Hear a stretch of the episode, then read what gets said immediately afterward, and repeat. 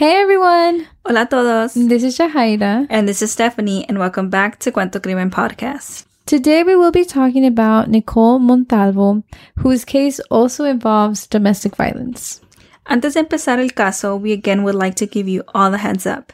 We will talk about sensitive topics. Queríamos darles una advertencia porque vamos a hablar de temas sensibles. And again, queremos decir que hablamos de estos casos con todo respeto a las familias y víctimas. Okay, let's jump in.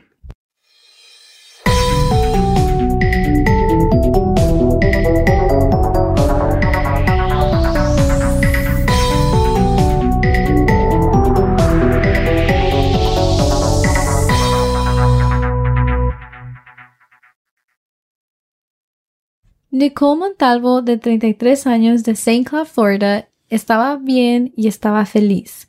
Ella acababa de pagar el primer mes de su propio apartamento y le encantaba pasar tiempo con su hijo Elijah de 8 años y ella también estuvo involucrada en su escuela. Yeah, she was a super involved mom, and she was surrounded by people who loved and cared about her her parents, her siblings, and a twin brother. And all of these people would always give her advice. All her loved ones gave her advice about her husband. They all knew he was abusive and they all wanted her out of that situation. And so she did get out of that situation, you know, the abusive relationship that she was in. There were reports, but there were never consequences that would prevent him from coming back. And at that moment in time, she was out already, but there was a long history of abuse. For an example, in 2016, Nicole filed a restraining order, but the history goes even way back than that. But this time in 2016, it was really bad. It was the worst that it had ever been. So she filed a restraining order. Y en octubre del 2018, los registros judiciales muestran que Christopher Otero Rivera había secuestrado y golpeado brutalmente a su esposa. le envió un mensaje de texto para que lo recogiera. Él le indicó que condujera a un lugar específico y ella hizo lo que él le, le, dijo en el mensaje. Y en ese momento fue solo un paseo en el carro. Yeah, like it was just a ride from your husband. But when they arrived to that destination, um, that's when a woman Tony Rocker dragged Nicole out of the car and began beating her. Christopher did the same. He got off the car and began beating her while going through her phone. And he went as far as trying to snap her neck. It's intense. Like, yeah. Like, that's so. I mean, trying to snap her neck isn't really trying to like beat her. That's trying to murder her. Yeah. You know what I mean? And like, who is this other person? I actually do think they said, um, it might have been like his girlfriend. Mm. Um, but I don't know. Yeah, like who are they really in the picture? Yeah. At the end of this assault, um, la amenazaron con no decir nada. But Nicole told the police anyway, which I'm really glad that she did because I feel like a lot of the times una amenaza really does shake people to the core where they want to keep silent. So I'm glad that she was like, no F that and went straight to the police. Um, and that actually led him to being arrested. And so Christopher served jail time and got two years of probation. While he was in jail, Nicole filed for divorce in February 2019. She wanted to put an end to a toxic and abusive relationship. Y ya después que Christopher salió, Nicole y Christopher solo se comunicaban a través de una aplicación para padres. Y esto hizo que Nicole se sintiera un poquito más segura, you know. I also wouldn't want that person around me. And she also communicated with Christopher's parents, um, Angel Luis Rivera and Wanda Rivera. And I think they were kind of like the middleman Mhm. between um, the Her and both. Christopher. Yeah. And I guess for the sake of the child. Yeah. And during this time, Christopher was wearing an ankle monitor as part of his probation. And on October 21st of 2019, Nicole was dropping off her 8-year-old son to her husband Christopher, who was staying in a home on Hickson Avenue at his parents' house. Nicole left to work, but um, we later find out that she never made it to work and never made it to pick up her son Elijah from school. Um, later that day. Mhm. Um, and that, of course, was nothing like her. Like she was a responsible mom. Um, she'd always show up or at least communicated if she couldn't make it or like communicate with like someone in her family or with Christopher or with the parents of Christopher to like, Let them know. yeah, set something up for someone to pick up Elijah. But, you know, like no one heard anything from her. Y entonces comenzó a preocupar a todos a su alrededor porque no había actividad en las redes sociales um, y en ninguna de sus cuentas y no respondía a ningún mensaje de texto ni a las llamadas telefónicas. Aquí fue cuando fue reportada como desaparecida. Pero no había suficientes pistas, pero pues like right off the bat las autoridades bien rápidamente vieron like a history of domestic violence. Entonces, the authorities, you know, quickly go to the Hickson home and talk to the family. I mean, after all, that was the last place that is known of where Nicole was at, right? Because she was dropping her son off. And um, when they got to the house, everything in the home looked normal. And, you know, the family did try to cooperate with the authorities. hmm Uh, the father-in-law actually told investigators that Nicole texted him asking him to care for Elijah for a couple of days. And I think she also like apologized, said sorry, then like that she had to take care of something. But mm-hmm. it was it was just a message that did not sound like her at all. Mm-hmm. It's and again crazy how even through a text message you can like tell when the vibes off. Mm-hmm. Um, pero ya las autoridades piensan que esto era sospechoso y pensaron que tal vez alguien más envió ese mensaje, like Steph was saying. Um, and so they did check her phone records because uh, el mensaje era un poco sospechoso, and they find out that the phone pinged near the Hicksons' house. Um, and so they started kind of like thinking maybe a lo mejor nunca se fue de la casa. And the reason why they made this connection was because, you know, they just came upon this abandoned car and they ran the plates and, you know, came out that it was Nicole's car. Hmm. Um, entonces revisaron el auto y no encontraron evidencia, nothing that um, pointed to foul play or anything like that. Um, no había pistas importantes como sangre, like nada de eso. Yeah. So it kind of makes it like a little a little harder. Um and so you know the next step then was for the authorities to go check her apartment. Pero cuando llegaron al apartamento no había rastros de ella allí. So they really didn't have any leads at this point. Um, they were kind of stuck. And so they decided to go back to the last place that she was at, to the last people that she talked to. So this time around, um, they were, um, looking more closely at the property.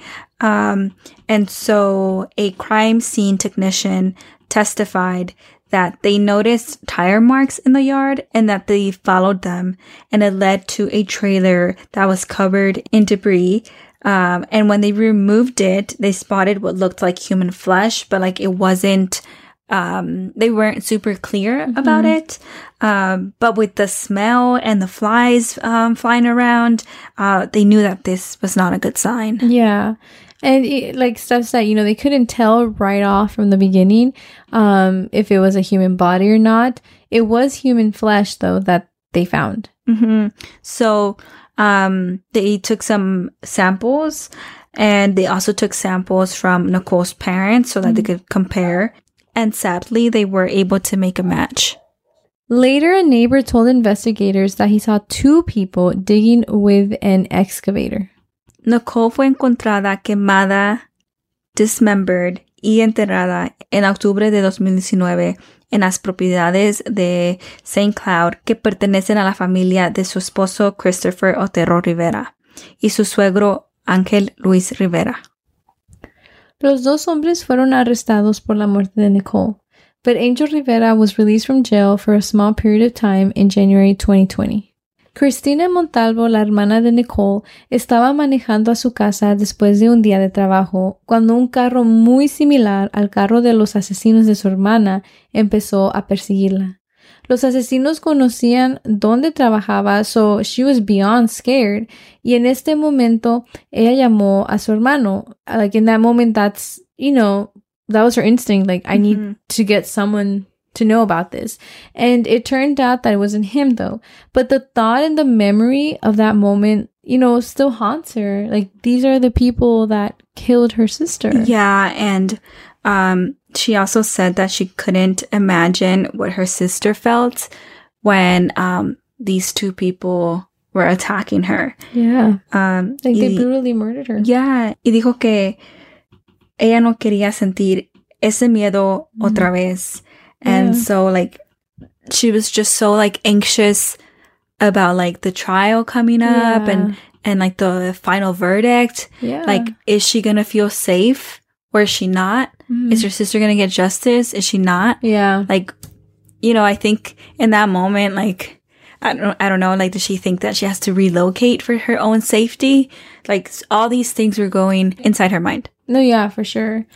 Um, and so fast forward to the court. Um, evidence comes to light that months before, both men had made a plan to get Nicole to lose custody of her child, Elijah. And, um, again, Christopher and his dad, they wanted to plant drugs in Nicole's car, kind of like framing her, you know? hmm Then someone testified saying that Angel Luis Rivera wanted to pay them to kill Nicole rather than just to plant the drugs. Yeah. Like, it was just escalating so quickly. Yeah, it was. Um, e Jennifer Nara, the medical examiner, testified saying she never had seen that level of mutilation. She stated, and I quote, there were many portions of the bones not present. There were a lot of small little fragments of them, almost like the bones had been put through a wood chipper. Imagine how, like, Brutal and yeah, like gruesome that is. Like, that's really gruesome. The cause of death was listed as homicidal violence of unspecified means because of the condition of the body. Like just imagine for them not to be able to like know exactly like how she passed Mhm. away. Ugh, it makes makes me really sad. Mm-hmm. Neither man though took the stand. At some point, the defense for Christopher put the blame for Nicole's murder on Angel Rivera, which was Christopher's dad, and they pretty much were saying um that all evidence pointed to him. I don't know, but like, I know they're two separate people, you know, and two separate defense teams, but when one person is like trying to pin something on the other person, like family wise, That was your dad. like, wow, these people, No, like type of like morals or boundaries. Yeah. parent. Yeah, not parents, but family.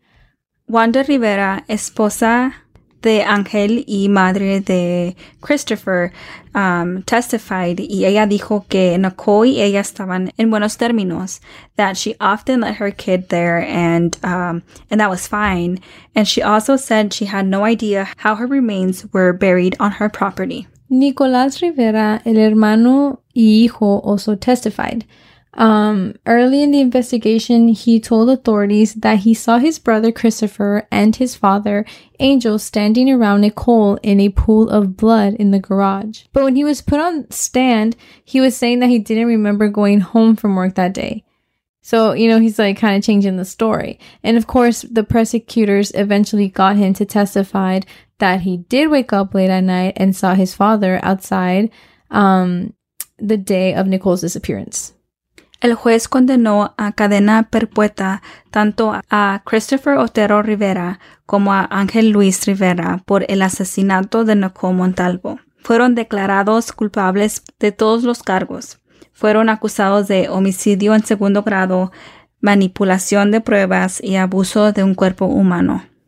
La familia Montalvo lloraron cuando el juez dio la sentencia. They finally believed and felt like justice was served. And probably like a lot more safer. Yeah. Um, her youngest brother said, and I quote, We promised her we'd get justice for her and we'd raise Elijah in a safe, healthy, and happy environment. He continued saying, and I quote, He's been such an incredible kid these past 18 months. Our parents have done an amazing job. End quote. Honestly, like that makes me happy to hear that at least Elijah, you know, is being well taken care of. And obviously, you know, there's nothing like losing your mom um, or a parent, but just knowing that he's safe and that someone's watching him. Yeah, he has like a stability. hmm And so again, this wasn't like the first case that we covered here that deals with uh, domestic violence, and you know just how we have these two cases. There's like millions and millions of cases out there that deal with um with this topic, you know. Um, and so we also just wanted to quickly include the number for the National Domestic Hotline, which is available 24 7. Uh, we deeply encourage you all to reach out if you need any support or help. Um, and so, yeah, so the number is 1 800 799 7233. And if you're unable to speak safely, feel free to log on to thehotline.org or just text START to 88788. La línea directa nacional contra la violencia doméstica está disponible las 24 horas del día, los 7 días de la semana. Si necesita ayuda, llame al número 1-800-799-7233. Si no puede hablar con seguridad, inicie un- una sesión en thehotline.org o envíe un mensaje de texto con la palabra START al número 88788. Um, and again, we just want to say um, thank you for listening to this week's episode. Gracias por escuchar el episodio. And again, if you have any requests, feel free to send us a DM either through Instagram or Twitter. Um, we're we're usually on there. so yeah. Um, Yeah. yeah. Thank you. We'll see y'all next week.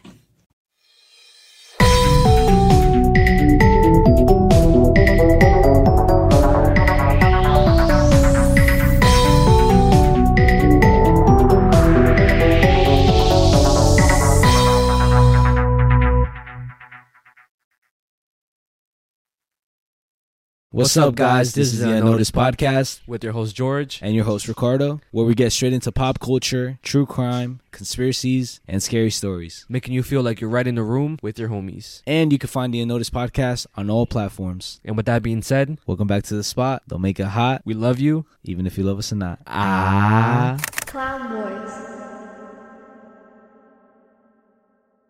With the Lucky Land slots, you can get lucky just about anywhere. This is your captain speaking. Uh, we've got clear runway and the weather's fine, but we're just going to circle up here a while and uh, get lucky. No, no, nothing like that. It's just these cash prizes add up quick. So I suggest you sit back, keep your tray table upright, and start getting lucky. Play for free at LuckyLandSlots.com. Are you feeling lucky? No purchase necessary. Void where prohibited by law. 18 plus terms and conditions apply. See website for details.